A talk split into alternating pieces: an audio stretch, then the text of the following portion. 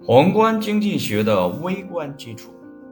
二十世纪七十年代，经济学家为了修补这个问题，开始尝试着使凯恩斯模型适合新古典一般均衡模型，以此来奠定宏观经济学的微观基础。他们之所以这样做，有两点原因：第一，为了理论上的完整性；第二，为了能够扩展模型。以便在分析中包含通货膨胀，但他们这么做时发现，当把标准的新古典原理应用于凯恩斯模型时，凯恩斯模型坍塌了。凯恩斯宏观经济学及教科书中传统的宏观经济学与所讲授的微观经济学矛盾。有关微观经济基础的文献。确立了新的方式来考虑失业。凯恩斯主义的分析将失业描绘成一种个人无法获得工作的均衡现象，而微观基础文献则把失业描述为一种暂时的现象。离开工作的工人和参加工作的新工人的流动相互作用的结果。他认为。部门之间的流动是失业的一个重要原因，并且这些流动是动态经济过程的自然结果。对于宏观经济学的新微观基础方法来说，失业是一个微观经济问题，而不是一个宏观经济问题。微观基础经济学家认为，为了理解失业与通货膨胀。经济学家必须着眼于个人与厂商的微观经济决策，并将那些决策与宏观经济现象相连。搜索理论研究不确定条件下个人的最佳选择，像很多新的动态调整模型一样，它成了宏观经济学的一个中心论题。随着研究者开始越来越多地集中于这些模型。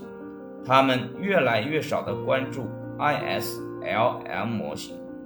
最初的微观基础模型是局部均衡模型，但是，一旦打开了微观基础的盒子，经济学家就需要从中得到一些将不同市场联合起来的方法。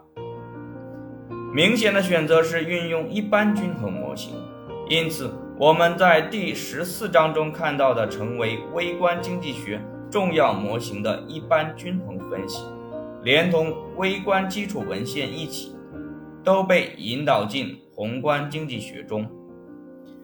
二十世纪七十年代早期，微观基础文献因准确地预测到了通货膨胀而被灌输进经济学专业的意识中。微观基础方法的提倡者以理论为依据，认为。菲利普斯曲线表明，在通货膨胀与失业之间权衡的一条曲线，只是一种短期现象。一旦通货膨胀被加入预期中，失业与通货膨胀的权衡就会消失。长期菲利普斯曲线接近垂直，经济体倾向于一种自然失业率。新微观基础方法的政策含义相对突出。它消除了政府通过扩张性的货币政策与财政政策影响长期自然失业率的潜力。这种尝试通过暂时欺骗工人的短期中会见效，但是扩张性的政策在长期中只会导致通货膨胀。根据新的微观经济学观点，政府将失业降低到自然率之下的做法。是二十世纪七十年代后期通货膨胀的原因。然而，凯恩斯的货币政策与财政政策并没有完全被排除，至少在理论上，它们仍然能够被用来暂时消除波动。